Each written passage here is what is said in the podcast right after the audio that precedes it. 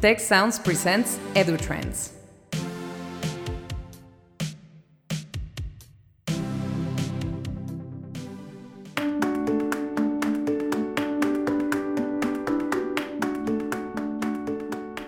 Hi, welcome to our EduTrends podcast and webcasts brought to you by the Institute for the Future of Education. I'm Jose Pepe Escamilla, Associate Director of the Institute.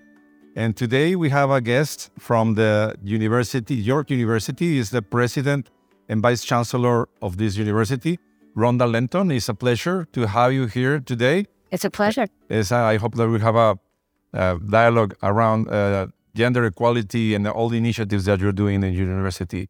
Why don't we start by that? Uh, tell us what you are doing around gender equality in the university. You know, my own work is in the area of gender equality, a great deal of it. But I would say that it's more accurate to describe what we're doing at York as a comprehensive approach to decolonization, equity, diversity, and inclusion.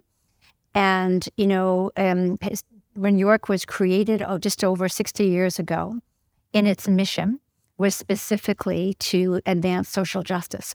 It was always um, a lot of advocacy and had one of the very first women's studies programs anywhere, and certainly in Canada and beyond, which is now um, converted to gender studies. And so it's had a very long history, long established in advocacy for uh, women.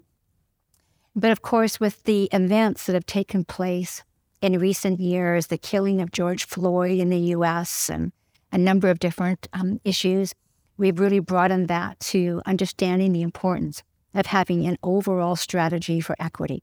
So I created a new division in the university called Equity, People, and Culture. And it's led by a vice president who is directly accountable to me with the task of looking at all of our policies, our procedures, our representation, our curriculum, our research from that lens uh, to uh, as we move forward. And it's been um, she's been leading the process to develop an equity strategy, and every faculty, office, division, each now are developing an operational plan that is going to really help drive equity. And of course, representation is key. You know, making sure that you have good representation, looking for gaps, either with staff or students or faculty, addressing those gaps. We've been very successful over the last few years in addressing some of the gaps with the faculty and with the students. We're doing a climate survey that looks at sense of belonging to see if we have any work to do in that respect. We have three leading institutes um, that are very focused on uh, EDI, uh, including a, a women's a gender organized research unit. So there's a tremendous amount that is happening. Why do we need um, an initiative like that in a university, like a university, your university? You know, the, it's it's really everyone. It's very clear to everyone that the role of higher education in a global knowledge economy is only going to increase over time. And given the reliance on education, we and, and in terms of even just thinking about the problems that we're facing, we do not want to leave any talent behind. We want to be sure that we are anyone who has the ability to study in university can do so, um, and that we're bringing together those di- that diverse thinking. And if you look at the statistics, um, I don't, I'm not sure about all countries, but certainly for Canada, Canada has a very high percentage, um, for example, of uh, in terms of diversity, uh, women who are uh, studying at university and college. But when you look at our engagement rate and diversity focused only on university and exclude the colleges, then Canada falls behind. You know, several different OECD countries. And so there is work to be done in Canada in making sure that we're not leaving behind that talent, but also if you look at some of the challenges that we're facing on a on a, um, a global scale, if you look at the UN Sustainable Development Goals, access to education, you know, uh, gender equity, um, these are issues that are still prominent around the world, and we have a responsibility to make sure that we're addressing uh, gender equity and uh, EDI in general uh, globally. It's a very important issue in, in, in all countries. I don't think it's only in Canada, but I was interested in hearing your your answer for that, and uh, it's uh, very compelling in terms of gender. But we can also think in terms of uh, ethnicity and uh, or sexual orientation, uh, disabilities, etc. And also this inclusion in the whole uh, term, no? Absolutely. And I mean, it's also when you have when you think about those different voices and addressing um, EDI issues in the university system, that's also going to influence the kind of research that you undertake. I mean, historically, my work was in gender studies. And I remember when I first started doing work on some of the topics that I was doing on sexual harassment, on violence against women in the family. You know, these were topics that people weren't looking at. If you think about how we understood labor, only paid labor mattered. I mean, you know, the, the who, who is doing the research very much influences the questions that we're asking. And so you want to ensure that you've got a diverse collegium who are asking a very diverse set of questions from very different points of views. Yes, that's right. So you, you say that you are implementing this in all of the areas of the university with these uh, vice presidents that you created.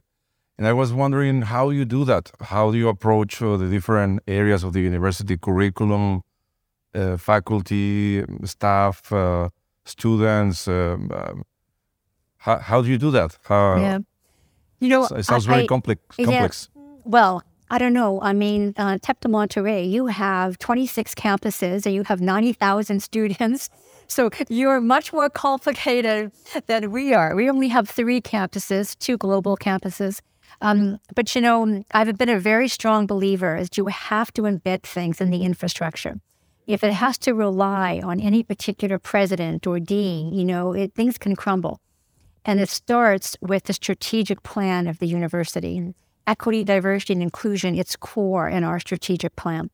And then after we have that plan, which is approved by Senate, so then you have broad buy-in, right? Senate has approved this plan. Then every single faculty, every division, every major office, they have to develop an operational plan. How are you going to actually contribute to their own plan? And, and, and actually, it's, it's an implementation plan.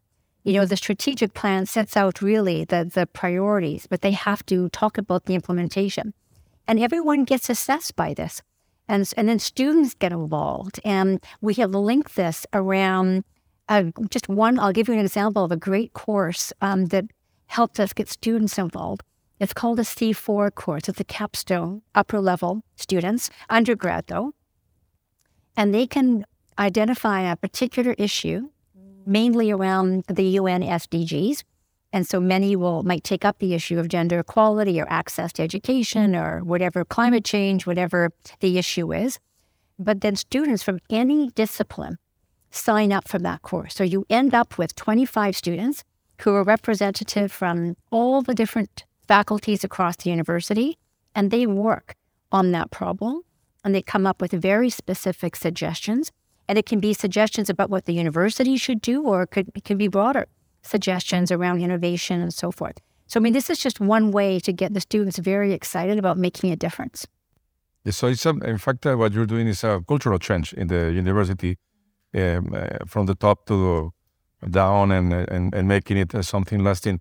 How, in, in this case, I, I will ask you also, how do you measure uh, success uh, from this uh, plan that you have? Well, we found that with all of our priorities, if you didn't operationalize that in terms of concrete objectives and actions, and then outcomes, expected outcomes with metrics, that would be reportable and accountable to the entire community and to our board, um, you don't really know if you're being successful. And so our implementation plans talk very specifically about expected outcomes, goals around representation, or how we're pulling mm-hmm. in, mm-hmm. um, you know, EDI into the curriculum, how mm-hmm. we're pulling in the UN SDGs into the curriculum. So we have all of these metrics and each one has to report back on those metrics. And then we roll those up to the whole community so the community can see have we improved representation of faculty, of students? Um, is there an improvement on a sense of belonging on the part of our uh, students? How many courses now have an EDI perspective and where the curriculum has been revised? Um, decolonization is a very specific component of EDI because of the longstanding relationship that Indigenous peoples have had in Canada and, and the treatment of Indigenous peoples. And so that's also another whole um, piece. We have an Indigenous Council with expectations you know, that we share with them. So it's really a very comprehensive report card that we produce annually where people can see our progress. Can you talk a little bit about decolonization? I think I don't think that concept is um, uh, generally known by the Yeah. public. Uh, Yeah. You know, I think it's newer within the EDI landscape. So many universities still talk about equity, diversity, and inclusion, and they don't really focus, you know, very much on the colonization issue of decolonization. But we, if when we look at transgressions in Canadian history, it is transgressions against Indigenous peoples that really stands out and treaties that were signed and broken treaties and understanding how embedded in so many of our organizations there's this um, you know really uh, a very white supremacist uh, you know foundation that has shaped historically our policies our procedures and when we talk with our indigenous partners who with whom we are working on a number of very important research questions around equity they talk about the importance of acknowledging that history and that if we're truly going to address those past transgressions, there needs to be an acknowledgement and a reconciliation. So we have a special Indigenous council. I have a AVP of indigeneity who works with the VP Equity People and Culture. And just recently, we did um, a very focused uh, of, on, on contributing or investing some resources to encourage research on these issues uh, called our Interdisciplinary Research Catalyst Initiative. And it, it was a, a very good response. And now we'll see what comes of that research over the next few years. And so the, the the initiative includes decolonization also as part of the. Very interesting. So now that universities uh, traditionally have been very focused on on higher education, uh, for degree, for credit education, and uh, on my opinion, uh, what they do in terms of continuing education is uh, like a second class endeavor in universities, and I believe that uh, uh, in, in our very near future, uh, lifelong learning will be a very important component in society. And then universities have a very important role to play in lifelong learning. We talk about the 60 year curriculum, now that people, instead of going to the university for four years, uh, the university becomes the partner of the student for the rest of their lives, uh, changing from one job to another job, reinventing yourselves, going from one career to another career, and then at the end, uh, maybe taking your retirement, but uh, continue learning after that. No. Uh, so if we look at this perspective of lifelong learning in universities, uh, how uh, can we make this uh, uh, also take this uh, optic of inclusion, diversity, um, and um, I forgot the other letter, uh, equity, diversity, and inclusion. Yeah. and equity. You know, it's such a great framing that you just gave uh, to that question because I've been in the area of working around, you know, education, the future of education. Um, and when I got first hired at my last university at York University, where I am right now, I was hired to be the dean of the Atkinson Faculty of Liberal and Professional Studies. And that faculty delivered lifelong learning, basically. It was concentrated in one faculty. I had all the continuing studies professional development programs. And it really shaped my thinking because at the time, because I thought, you know, people are thinking about this. It's just an add on, something that you might want to do, maybe a particular applied, you know, um, skill set or something. And you are absolutely have defined it so correctly. We are on the cusp of thinking entirely differently about lifelong learning in the context of the universities. And all of these studies that have come out, and we're, we're, we're witnessing it right now, where you know 50 to 75 percent of all jobs are being impacted by automation and AI.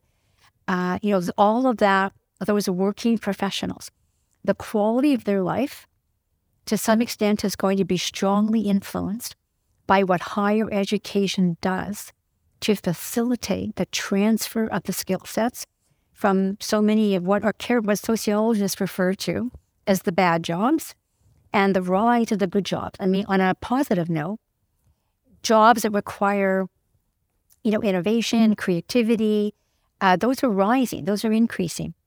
And many of the jobs that are more routine, transactional, these are the ones that are being replaced.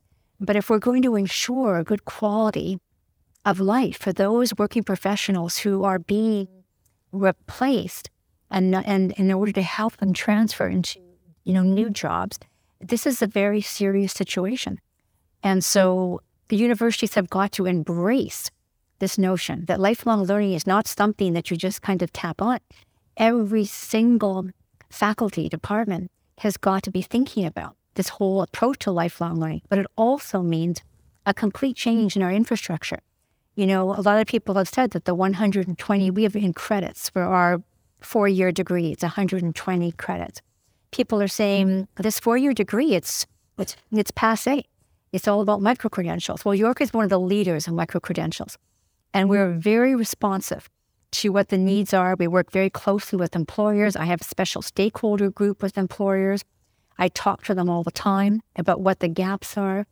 We're working with companies but this raises a point that we've been talking about at this conference, and that is really about how we're sharing this this information about skill sets and shifting skills and you know how people can transfer from one occupation to another.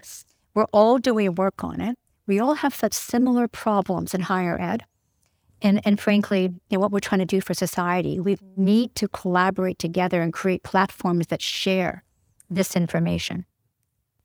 Thank you for, for your answer. Yes, I um, uh, we we are here on the context of the International Conference uh, of Education and Innovation, and, uh, and that's why uh, we are recording this in Monterrey campus of uh, Tecnológico de Monterrey today, and we have been talking about the different uh, or the opposition, if there is any, between degree for degree education and a non-degree education that is looking at credentials or micro in people and, uh, and doing that shift uh, between one or the other. Uh, there are some people that say that uh, higher education will be less relevant in the future. Uh, other people don't agree with that. What's your position on that? You know, I, am not really worried so much about um, higher education being relevant in the future. I do think we have to take seriously where we are right now and how we are supporting the evolution. If you look back, though, historically, this is not the first time that we've had transform transformative changes, disruptive, uh, you know, situations that are happening, and edu- higher education has managed to evolve. And so I believe it will be actually potentially even more relevant as we go forward. But it does require huge change in what we do. People standing at a lectern and lecturing to, you know, a thousand students or whatever. This is not what students want. Students can get their lectures uh, very easily online and they want to come and work together with other students, with faculty members. They want interactive learning, work integrated learning, experiential education. This is a, either both online and in person. So if we're going to stay useful uh, and not risk our own institutional autonomy. Because frankly, given the dependence that governments have, that the public has, we will get increasing pressure on us to behave in certain ways if we don't ourselves take that leadership role and make it very clear what the value proposition is of universities and how we are contributing to the serious global problems that we face more connected with um, the needs of the society, you know, the needs of uh, yeah, in all contexts. I, I agree with what you said, and I will add also that uh, I, I don't think those uh, two kinds of uh, ways of learning uh, something that is useful for your life and for your professional life, uh, job, uh, will be words completely separated. No, they uh, particularly in Latin America, for degree education and not for degree education are like oil and water. No, they don't mix because uh, of the regulations of the countries, and we need to do a more exchange between them so that you can obtain some credentials and then take them to the university, continue your studies, and the university also deliver not only degrees but micro credentials for you that are useful to find a job before you graduate and do those kind of exchanges.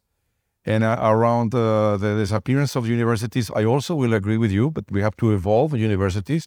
And I believe that the value proposition for universities that are more on the low quality are the ones that are, can be in danger uh, because uh, uh, there can be offers that are uh, uh, shorter in time, less expensive for different publics to get what they want instead of going to the university, as long as employers recognize those micro credentials. Well, you just said something that's so important because it's not just up to us.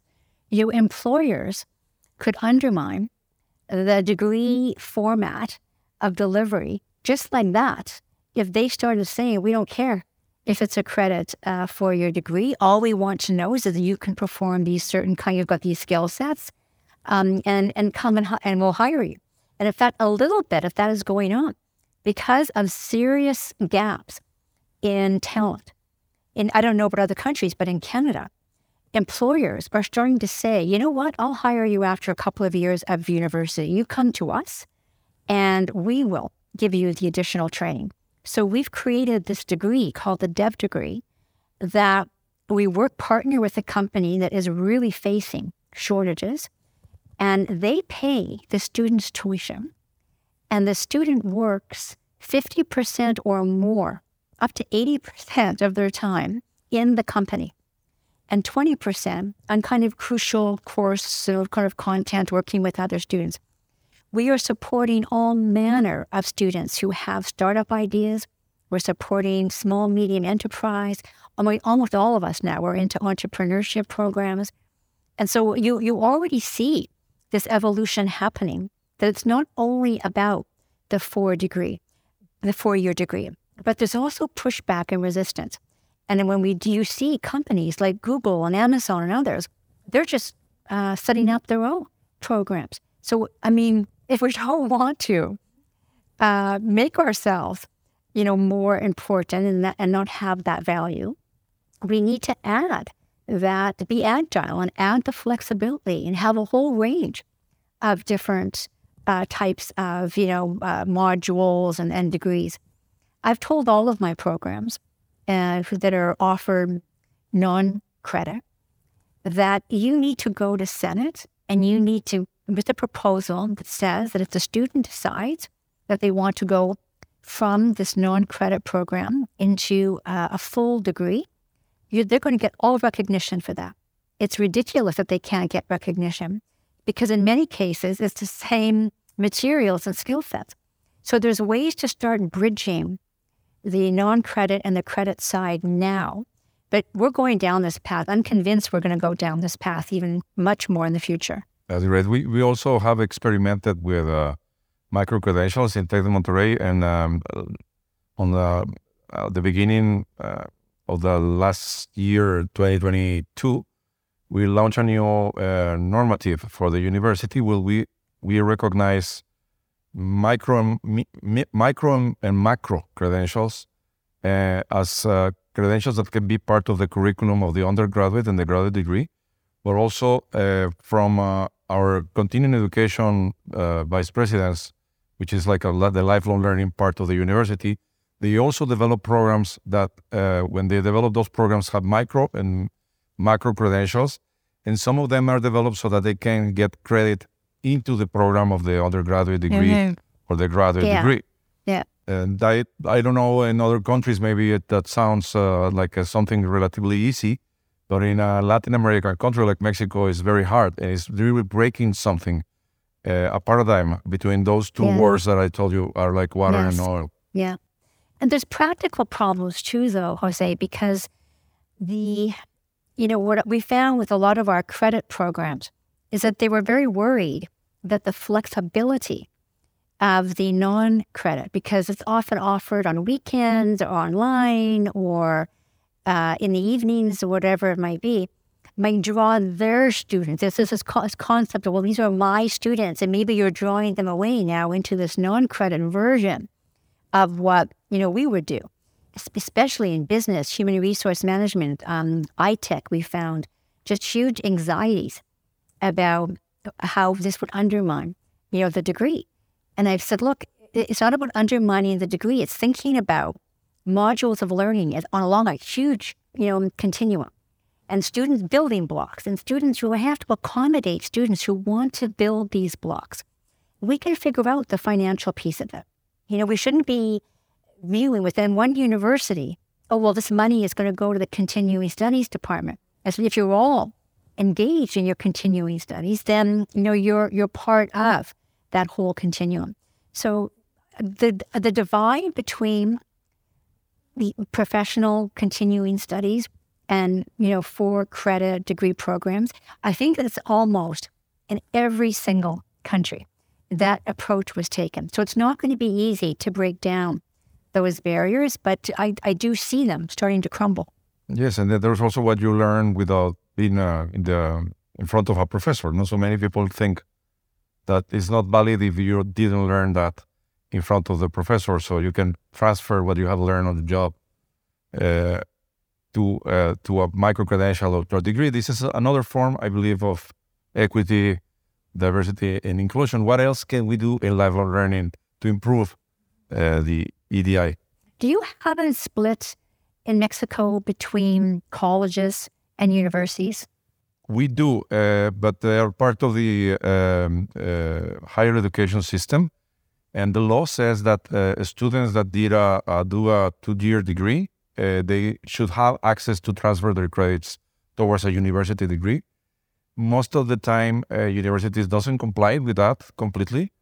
Uh, so uh, m- some of those colleges are offering additional uh, studies so that people finish um, um, like undergraduate degree not only a yeah. Yeah yeah. a associate professional or something because this is exactly the issue we're facing in, in ontario it's not true for all of canada but in ontario the college and the university system were created very differently for different purposes. You know, college was really applied trades, and university, um, you know, with the kind of sort of the notion of transferable skills and you know breadth and research, and the call we realized that the colleges often were transferring students were transferring to us, and when they were transferring to us, we did accept Let's say they had a two year diploma, so we gave them credit. We then discovered that the college had given that student prior to learning assessment credits for demonstrating what it, maybe they had done a certain kind of work and they already had a skill set, and so they were given credit. Universities always said, no, no, we can't possibly give credit for prior learning. And but then what I said to some of my colleagues, I said, you accepted that two year diploma. And that college gave that student 60 credits of, or 40 credits or 30, whatever it was. I said, so they are, you are accepting prior learning. And so I was trying to break this down for colleagues because this is, I think, a shortcoming of universities that we do not give really almost any credit for prior learning assessment. And so someone can go and sit and write and pass an exam they can demonstrate a skill set, and we're still saying, no, no, you have to put in your 120 hours in this course. It's, it's ridiculous. So I do believe that uh, universities in Canada, certainly in Ontario, it's better in, in Western Canada, we are going to start increasingly giving a certain amount of credit for prior learning. It's going to be a big change. It's a huge change. It's a huge, I mean, we're already in the change because you imagine that the whole system in Canada initially started with the lens of the faculty member, what the faculty thought the student should have. So it was degree level expectations. If you have this degree, this is what um, I am going to teach you. And then, actually, with influence from Ireland and other countries who started talking about student learning outcomes, it got flipped. Well, wait a minute. What is this? What knowledge and what skills will the student have when they finish this degree? Not what you're going to teach them in the class. I don't care about your curriculum so much. I care about what the student will learn and be able to demonstrate. That was a very good switch, that switch to what this that from the student lens, because it allowed us to raise the whole issue of prior learning. Well, you told me that the student has to be able to do ABC. No matter the student how can do ABC. So why wouldn't you give them the credit for the course? So this whole, you know, a whole new lens of how we look at education and learning. It was incredibly important to raise some of the questions that we've been chatting about. Thank you very much, Rhonda, for sharing with us your work in your university around equity, diversity, and inclusion, including decolonization for sure, and talking about the future of education. I really enjoy this talk, and I believe that our audience will also love to hear it. Thank you so much. I love talking with you, and partnership, as you know, is so important. And I really am looking forward to continuing to work with Tec de Monterrey. We'll sure do. Thanks a lot.